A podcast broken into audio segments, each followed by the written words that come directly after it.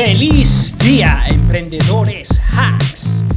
Espero que estén muy bien el día de hoy y bueno, gracias por escucharme. Mi nombre es Andrés García y esto es Emprender Hacks, el podcast para los nuevos escucha. Hoy vamos a hablar sobre las criptomonedas. Es la segunda parte, vamos a indagar y ahondar un poco más sobre el Bitcoin y vamos a hablar sobre otros proyectos de criptomonedas. ¿Por qué? Porque bueno, es una tendencia y es algo que está cambiando muchísimas cosas en cuanto a las finanzas globales, en cuanto al tratamiento nuestro con el dinero, entre otras cosas. Pero además vamos a hablar sobre las nuevas noticias que nos depara el mundo, tanto financiero como de los negocios, ¿ok? Esto es importante. Por cierto, gracias a todos los escuchas de Apple Podcast, Google Podcast, de todas las plataformas de podcast preferidos, iVoox y todos aquellos que se han suscrito en los últimos días y que me han dado un me gusta o compartido mi contenido. Y recuerda que gracias a eso es que yo he podido mantenerme acá semana tras semana. Bueno, vamos a hablar entonces sobre las noticias, entrando en noticias. Pero antes quiero recordarles que este podcast es dirigido para emprendedores o emprendedoras. Si tú tienes una idea de negocio, quieres conceptualizar tu negocio, recuerda que el mejor momento era ayer, pero el segundo mejor momento es hoy. Así que comienza de una vez, comienza de una vez. ¿Por qué digo esto? Porque muchas veces, ¿será que lo hago? ¿Será que no lo hago? Uno tiene que aprender a asumir riesgos y cuando usted estás en este mundo del emprendimiento, tienes que saber que para obtener una recontraprestación, tienes que asumir un riesgo alto que no asumes en un empleo normal y regular. Así que eso es importante. Bueno, vamos a hablar entonces sobre las noticias. Hace 10 años WhatsApp, Instagram no existían básicamente. Mira, una aplicación donde puedas compartir fotos y, y bueno, una red social era un concepto nuevo. O, mire, esta es una aplicación donde puedes escribir mensajes sencillos y puede competir y acabar con los SMS. Eso es algo que hace 10 años era como que, sí, bueno, puede pasar, puede pasar, pero no, no, no va a pasar. Hoy en día estamos ante una nueva industria. O sea, no sobre una nueva industria, sino sobre la reformulación de una industria, así como pasó con las telecomunicaciones y esto del CMS o con las redes sociales. Y esa reformulación abre otras aristas. En este caso estoy hablando de los carros eléctricos. Los carros eléctricos son un hecho hoy día y no nada más por Tesla, sino por Sony sacó un carro eléctrico. Claro, evidentemente pueden haber carros eléctricos autónomos tipo 1, tipo 2, hasta tipo 5, pero estamos hablando de, de prototipos. En este caso estamos hablando de carros eléctricos en donde las personas puedan conducir sus, su coche, su vehículo de una manera normal, sin nada de autonomía. Entonces ya tenemos que Sony ha trabajado en esto y se está hablando de la asociación Apple Hyundai. Desde principio de año se está especulando sobre esta posibilidad de que Apple se vincule con empresas de automotriz o automotrices para que produzcan carros eléctricos. Esto es importante porque las grandes tecnológicas son las que juegan un papel primordial. Primero porque el costo de hacer un carro eléctrico totalmente se ha reducido por la capacidad de producir chips y por la capacidad de que el motor a combustión queda relegado y no se necesitará cosas como los aceites, cosas como la mecánica ligera, por ejemplo, en cuanto a todo lo que tenga que ver con los mecanismos de freno, o la mecánica en cuanto a la combustión interna a base de vapor, ¿Qué quiere decir esto? Recuerden que los carros trabajan con pistones y los pistones producen una explosión y esa explosión es lo que da la fuerza motriz o la energía para movilizar el carro. Con los carros eléctricos esto cambia totalmente, es algo nuevo. ¿Ok? Sería más por microchips o por la transmisión de energía de microchips de electricidad o de energía eléctrica que va a hacer que el carro se mueva. O sea, es otro concepto. Es como la batería de tu celular. Tu celular para funcionar no necesita una combustión interna. Hoy día se puede funcionar con energía eléctrica sin necesidad de la combustión interna y generar gran cantidad de energía para movilizar un carro. ¿Ok? Esto es importante porque esto va a abrir una brecha y va a abrir, digamos que va a transformar una industria. Ser una industria que vivía de lavado, de, de, cambio de aceites, del fluido de frenos, de todo lo que tenga que ver con la mecánica, eso va a transformarse. Se estima que los primeros carros se estarán vendiendo en cuanto a estas de las grandes tecnológicas en el 2024 y eso es dentro de tres años. Así que aquí se está abriendo una nueva opción. Hong Kong está dando, entre otras noticias, Hong Kong está dando mucho que hablar con respecto a las eh, trading de acciones, ¿ok? O de los trading de stocks. Mucho, mucho que hablar. Entonces, en ese caso, la fiebre minorista por Kuai Show, que es el competidor de TikTok, el competidor asiático de TikTok, o como le dicen, el principal rival de TikTok, superó la demanda, o sea, la compra de, estas acciones, de las de, estas acciones de la empresa que la están sacando, que es oferta pública de venta, OPV, OPV, eh, superó por mucho a las de Estados Unidos, ¿ok? A las compras minoristas de Estados Unidos. Entonces esta fiebre minorista también se vincula con que las acciones en Hong Kong o la compra o el trading de acciones se ha incrementado muchísimo, muchísimo, muchísimo. Entonces hay dos puntos que están cambiando.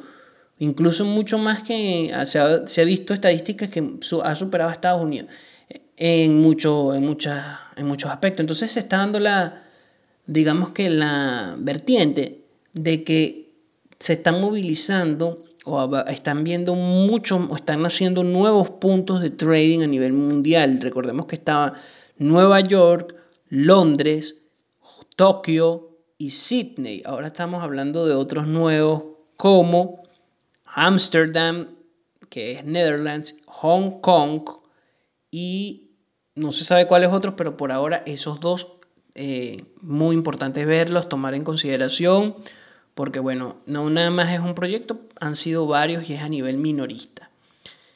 El proyecto de BNB, este es en cuanto a las criptomonedas, tiene un super rally alcista esta semana que pasó, llegando a los precios de 360 dólares, 300 dólares. La caída de la plataforma de Binance ese mismo día se debió a la gran cantidad de personas que estaban transando dentro de su plataforma, cosa que colapsó a Amazon Web Service. Recordemos que Binance o BNB tiene dos formalidades. Yo lo dije en, otra, en otro podcast anterior, que BNB como protocolo se maneja bajo una red descentralizada, pero Binance como exchange tiene dos proyectos. Uno que es una red centralizada, que es Binance, que es el, el exchange más famoso, y otra que es una red descentralizada, que es DEX. Entonces, la red centralizada tiene elementos de descentralización, perdón, de, red distribuida, porque la DEX es una red distribuida de blockchain. Y eso es algo que también he tocado la diferencia entre blockchain y, las redes distribuidas, redes centralizadas, redes descentralizadas. Lo pueden escuchar en otros podcasts.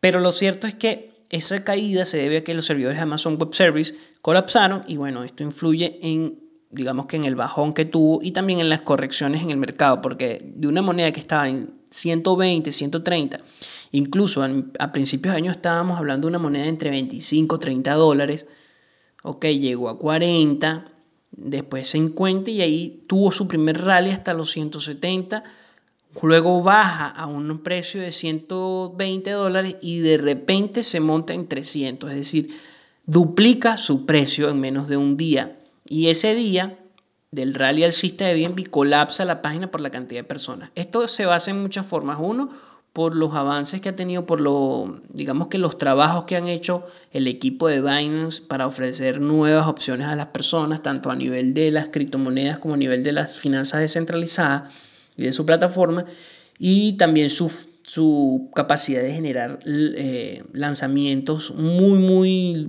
positivos para proyectos en, cripto, en criptomonedas, ¿ok? O tokens. Y bueno, eso es algo que vamos a hablar brevemente. Apple vuelve a conquistar las ventas minoristas de smartphones. Esto es importantísimo. De nuevo se está escuchando Apple.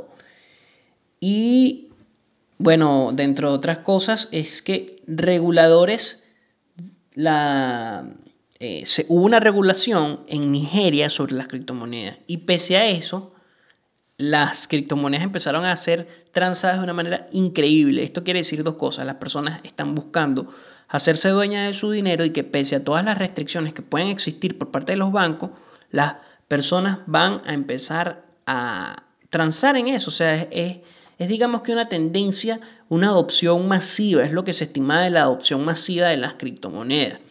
Y bueno, esto está muy bueno para comenzar el podcast de hoy. Ya hablando, cerrando con esta noticia que en Nigeria prohíben las transacciones de criptomonedas y esto dispara. Lo mismo pasó en la India. En la India prohíben las transacciones en criptomonedas y la gente compra criptomonedas porque es algo que no puede ser prohibido por un país de manera arbitraria. Es decir, bueno, yo te prohíbo, ok, está bien, prohíbeme. Pero igual yo me puedo meter a través de un VPN, a través de una plataforma que sortee tus limitaciones y compro. O sea, no tengo problema, no tengo ningún tipo de limitante más allá de una ley, ¿verdad? Que, que, por, que puede que sí dificulte, pero igual van a haber personas que estén comprando y vendiendo bitcoins dentro de mi territorio. Y el fiat se empieza a convertir en una barrera y no en un puente. Y esto está es importantísimo para entender cómo funciona el ecosistema de las criptomonedas, que es algo global, que es algo basado en el código, en la confianza y muchísimas otras variables que van generando que las personas prefieran tener control de sus finanzas a través de las criptomonedas que dárselos a un tercero en cuanto a bancos comerciales o los bancos centrales o las políticas monetarias de cada país. Y las personas están buscando eso, o sea, los nuevos consumidores, los nuevos eh, ciudadanos del mundo están buscando hacerse dueños de sus finanzas. Y bueno, todas estas plataformas de fintech te dan la posibilidad de lograrlo y te dan la posibilidad de que al ser una red distribuida no exista ningún tipo de intermediario que pueda amedrentar o que pueda, que pueda decidir por ti en cuanto a cómo tú gastas o no tu dinero. ¿ok? Y esto es súper importante que lo anoten. Bueno, ahora vamos a hablar de otros proyectos criptográficos que a mí me parecen que tú deberías también meterle el ojo. Vamos a hablar primero del segundo, pero antes de esto vamos a conversar un poco sobre, terminar un poco sobre las cosas que no dije del Bitcoin. El Bitcoin es la madre de todas las criptomonedas. El Bitcoin es la gran, el gran proyecto criptográfico. Todos los demás proyectos son proyectos derivados del Bitcoin en su gran totalidad, ¿ok? Pero dentro de la evolución propia del mundo criptográfico han habido avances en cuanto a, la madurez como, los, como las inversiones y los negocios se dan, en que no simplemente tú estás comprando un token o una criptomoneda, sino que estás comprando un proyecto de fintech o una acción. Básicamente estás comprando una acción de una empresa a largo plazo. Entonces tú, gracias a esta tecnología fintech, con 5 dólares puedes comprar una básicamente al, adquirir un token específico, estás comprando ese proyecto que ese token sustenta. Y esto es lo que quiero que sepas en cuanto al Bitcoin y cómo el Bitcoin influye en todas las demás. Para el día lunes, es decir, ayer, el Bitcoin bajó y todas las demás monedas bajaron junto con él. Esto se visualiza mucho, en, o sea, se había visualizado siempre y esto se indica de que, bueno, Bitcoin es la madre, es el proyecto macro. Los demás son proyectos micros que todavía tienen que demostrar su viabilidad. Sin embargo, gracias a todo este auge de de las criptodivisas, de las finanzas tecnológicas, ha habido un aumento en la credibilidad de estos activos que han permitido que otros inversionistas institucionales como bancos, empresas, inversionistas no nada más las, tradicionales ballenas inviertan en estos protocolos o en estos proyectos para que se impulsen otros proyectos. Entre esos proyectos importantísimos está el Ethereum, con sus siglas ETH y su moneda Ether. El Ethereum es una plataforma que trabaja con POW, Proof of Work, prueba de trabajo, es decir, se puede minar. Es el segundo proyecto con mayor capitalización de mercado y es el segundo proyecto más conocido de la historia de las criptomonedas. Nació en Rusia y dentro de las cosas que permite es que tú puedes elaborar o programar o desarrollar, digamos, una cosa que se llama contratos inteligentes o smart, contracts. Y tienen una red que se llama ERC-20. Esa plataforma es la que permite que tú puedas crear un token de tu propio proyecto. Y esto es el gran, gran activo de Ethereum y es uno de los valores diferenciales del mismo. A través de Ethereum han nacido una gran cantidad, incluso aún hoy día existe una gran cantidad de tokens que se sustentan, porque tienes que, hay una cosa que tienes que tener clara si te vas a involucrar en este mundo de las criptomonedas, es que uno, tenemos por un lado a los tokens y por otro a las criptomonedas. Los tokens son aquellas monedas que funcionan bajo un protocolo de blockchain que no es propio por ejemplo, el token BAT, que es del proyecto Brave, es un token porque funciona bajo la plataforma de ER-20, ERC-20, que es la de Ethereum. Entonces, esa plataforma genera esos tokens y esos tokens son los que dan la validez del contrato inteligente que permite dar o hacer con Brave, ¿ok?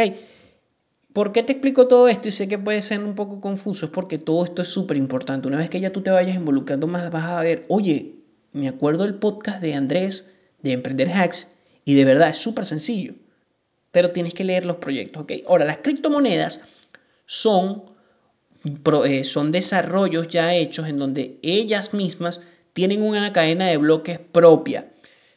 Sin embargo, por ejemplo, el Bitcoin no nace de Ethereum sino que él tiene, o no se, no, su cadena de bloques no se está sustentada en Ethereum, sino que él mismo tiene su propia cadena de bloques. Ahora, BAT es un token que se sustenta en la cadena de bloques de Ethereum y que permite a través de su fabricación de tokens generar ese contrato inteligente que ellos quieren hacer entre el uso y la privacidad de los datos de los buscadores o los navegadores los, las personas que publican o que hacen contenido y las, y las personas que hacen advertisement o que hacen publicidad a una empresa determinada. Entonces tendríamos una triada. Está el usuario, que vendría siendo las personas que utilizan normalmente el, todo lo que tiene que ver con navegadores, por lo menos Google Chrome, Opera, Safari, todo esto, no buscadores está la persona que crea contenido en Internet, youtubers, bloggers, podcasters, tweet, eh, personas que utilizan Reddit, personas que utilizan Discord, eh, etcétera, etcétera. Y tenemos por otro lado a las personas que quieren pagar publicidad, empresas que quieres que tú pagues publicidad. Entonces, dentro de ese, ese contrato inteligente, ¿cómo tú puedes hacer para vincular a estas tres personas que tienen intereses contrapuestos? o bueno, hay dos que tienen intereses más contrapuestos que otros, para que estén dentro de un ecosistema y esos intereses contrapuestos no se solapen unos con otros. El buscador quiere saber todo sobre el usuario que lo usa, pero deberíamos respetar más su privacidad. ¿Cómo lo logramos? Y que el usuario además le contrapreste algo al creador de contenido y que el creador de contenido se vea también beneficiado por hacerlo y que las personas que pagan publicidad sepan que esa publicidad va a llegar a la persona correcta y que tú no estás atentando contra la privacidad de esa persona. Este es el proyecto Brave, ¿ok? Es complejo, a mí me gusta mucho, me parece interesante, pero la cosa es que estas tres personas funcionan a través del token BAT, que es BAT.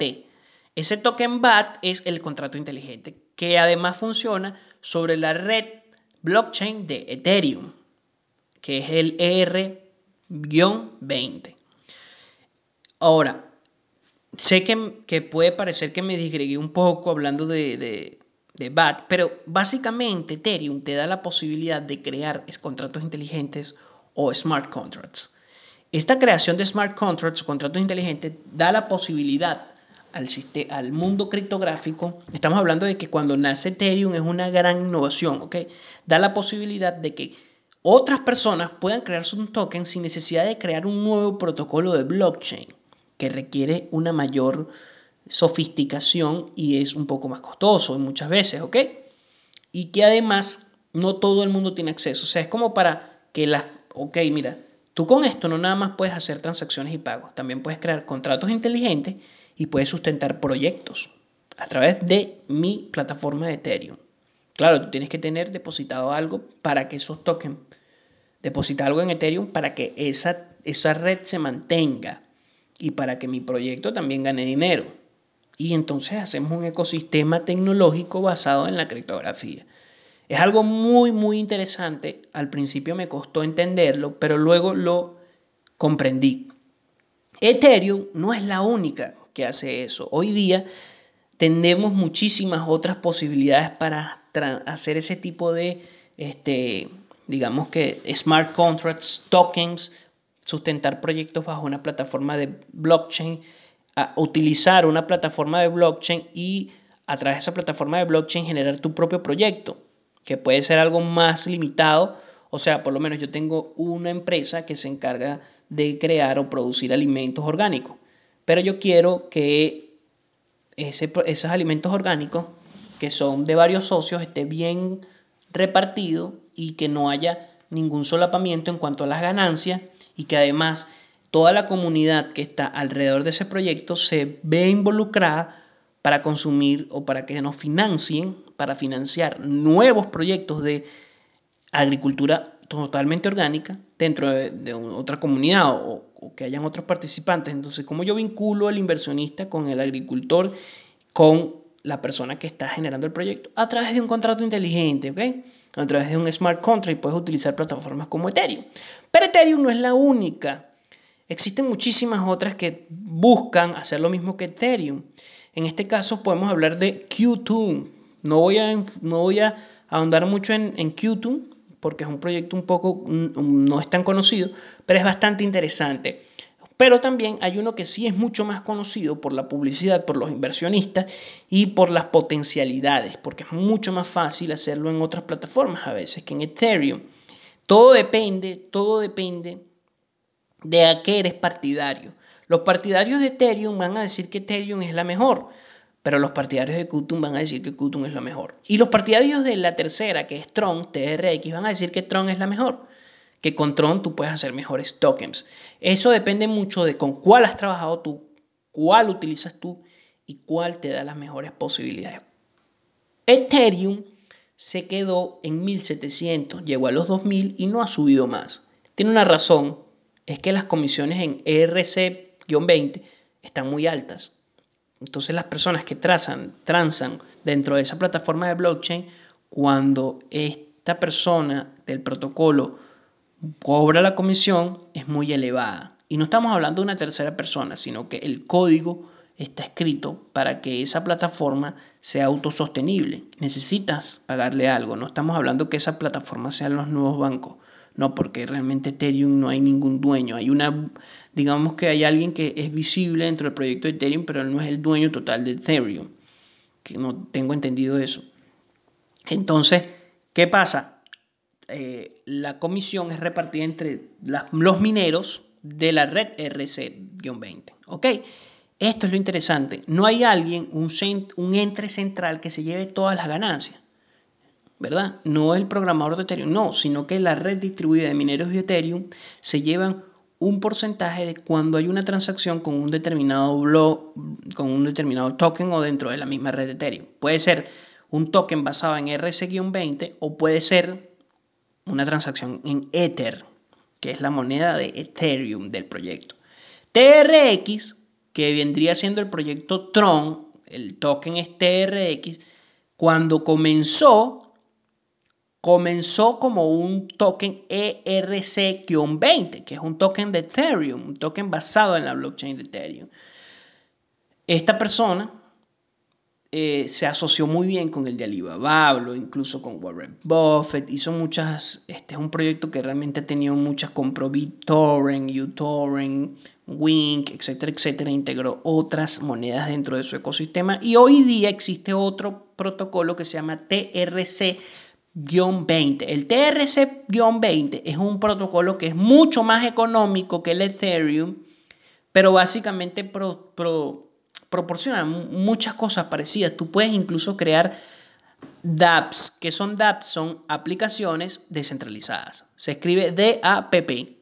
Decentralized Apps. Entonces, estas aplicaciones descentralizadas, tú las puedes crear y puedes hacer aplicaciones descentralizadas de tecnología, de juego, de compartir datos y que las personas que te den la capacidad de cómputo para compartir esos datos a través de una red P2P se lleven una contrapartida de BTT, que sería BitTorrent, que es, una, que es un token. Bueno, sé que puede ser un poco abstracto, pero básicamente todo esto que te estoy comentando es otra red que se llama Tron, que funciona con el token o con la moneda, ya hoy día es una moneda que funciona y tiene su propio protocolo. Incluso tú puedes crear tokens nuevos a partir de Tron. esa moneda, esa criptomoneda que ya hoy tiene, o sea, ellos migraron de ser un un token de Ethereum, un token basado en Ethereum, a tener su propia cadena de bloques.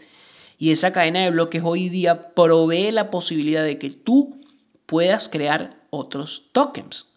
Ahora, muchas personas han migrado a este tipo de transacciones porque son más baratas, ¿ok? Vamos a hablar entonces, ahora voy a nombrarles para ir concluyendo el podcast y no se haga tan largo. Voy a hablarles de las otras criptomonedas que voy a ir conversando. Primero vamos a hablar de las, primeros, de las primeras 10 monedas que según CoinMarketCap son las 10 más importantes. Tenemos a la Bitcoin en número 1 por mayor capitalización de mercado también. Tenemos en número 2 Ethereum, tenemos en número 3 que se posicionó la semana pasada BNB BNB, que es la de Binance, que es la que hablé en las noticias. La número 4 es la USDT, es una stablecoin, se llama Tether. Este stablecoin, un stablecoin vale un dólar, ¿ok? Entonces muchas personas, muchos traders, muchas personas a nivel global que quieren involucrarse en el mundo cripto y asegurar sus ganancias, a veces se veían imposibilitados para venderlo y les costaba muchísimo más vender los Bitcoin o vender los Ethereum cuando venía una baja. Hoy día lo que hacen es cambiar Bitcoin por USDT, que es Tether. Entonces, un Tether cuesta igual a un dólar. Entonces, es un stablecoin que va generando la, el supply, es decir, la cantidad total de Tethers que hay mediante la capitalización de mercado a través de un algoritmo matemáticamente autónomo en cierto aspecto. Luego de número 5 tenemos a Polkadot, que es un proyecto reciente que se ha ganado una posición importante. Luego de 6 tenemos a Cardano, 7 XRP o Ripple, que por mucho tiempo estuvo en el tercer lugar y ahora está en 7 por múltiples errores que han cometido eh, dentro de la moneda. Tenía muchas posibilidades, pero ya hoy día no ha perdido muchísima credibilidad. Tenemos a Litecoin, que vendría siendo como el primo menor o pequeño del Bitcoin y le dicen la plata de las criptomonedas. Y si el Bitcoin es el oro, el Litecoin es la plata. Tenemos a Chainlink, que es una muy buena o muy interesante proyecto y de décimo tenemos a Bitcoin Cash, que es una copia de Bitcoin y es una bifurcación del mismo. Y en la número 11 tenemos a XLM o Stellar, Stellar que su token es Stellar Lumens. Bueno, espero que les haya ayudado muchísimo este segundo programa. Recuerda que la semana que viene viene un tercer programa para seguir explicándole. Si tú no has escuchado el primer programa, te invito a que te vayas tanto a Apple Podcast, busques emprenderhacks.com y perdón, busques emprenderhacks o mismo en mi página emprenderhacks.com y vas a ver allí un primer programa acerca de el Bitcoin y todo lo que tiene que ver con las criptomonedas. Allá hablo sobre la historia del Bitcoin, allá hablo sobre cómo nace el protocolo, hablo sobre muchas cosas interesantes. Esta es la segunda entrega donde hago más énfasis en Ethereum y en toda la posibilidad que genera Ethereum y nombré otras monedas ¿verdad? Que se parecen a Ethereum y, generan, digamos que tienen las mismas capacidades que es TRX es una y tenemos también a Qtum. Hay otras muchas, ¿ok? Que las voy a ir nombrando a medida que vaya pasando. También DOT hace algo parecido. En el próximo programa vamos a ahondar más en estas 10 y vamos a hablar de otros proyectos de los cuales tienen muchísima, muchísima ventaja. Y en el cuarto voy a seguir conversando sobre el futuro, sobre qué otras cosas ha sobre qué ha pasado, por lo menos qué pasó en el 2019, por qué bajaron tanto las criptos. ¿Vale la pena invertir en esto? ¿Cuáles son otros proyectos prometedores? ¿Por qué los bancos están regulando los países están regulando tanto? Muchas preguntas. Si tienes alguna pregunta que tú quieras hacerme, no dudes en dejarme un comentario. O puedes seguirme en mis redes sociales arroba angars, A-N-G-A-R-Z en Instagram Angars 1 y en Twitter Angars, como les dije, o en Facebook me puedes buscar como Emprender Hacks, Emprender Hacks. H-A-C-K-S y ahí voy a salir. Gracias y recuerda suscribirte. Antes, quiero, antes de darte un último tips, porque ah, quiero darte un último tip importante de las criptomonedas. Tengo que hablar un poco sobre mis patrocinadores. Digisty Group es una agencia de marketing e innovación que te va a ayudar a llevar tu negocio de la mano con estrategias de marketing para que tú puedas tanto digitalizarlo como posicionarlo, como crear una aplicación web o todo lo que tú necesites. Una asesoría personalizada. También son grandes pioneros en campañas de marketing innovadoras, tanto en ads como en social media. ¿Ok? Se los recomiendo. Digistick Group. Y bueno, antes de que se acabe el podcast, el tip que te iba a decir es, todavía, todavía estamos a tiempo de invertir. Y un disclaimer, todo lo que estoy haciendo aquí sobre bitcoins, sobre criptomonedas, es basado en mi opinión personal. Tu inversión está sustentada bajo tu decisión propia. Yo no te estoy recomendando que inviertas en ninguna criptomoneda, simplemente te estoy dando mi opinión. Si tú inviertes, sabes que estás incurriendo en una actividad financiera que es bastante volátil y estarías bajo tu propio riesgo. Sin embargo, yo invierto en bitcoins y puedo indicarles cuáles son las que yo he invertido o las que invierto y me gustan a largo plazo. Les recomiendo que vayan examinando BNB, TRX, DOT, EOS y TETA. Este, ese es el tip que les iba a dejar. Gracias y nos vemos la semana que viene, todos los martes en la plataforma de podcast que más te gusta. Gracias, dale like y nos vemos, emprendedores.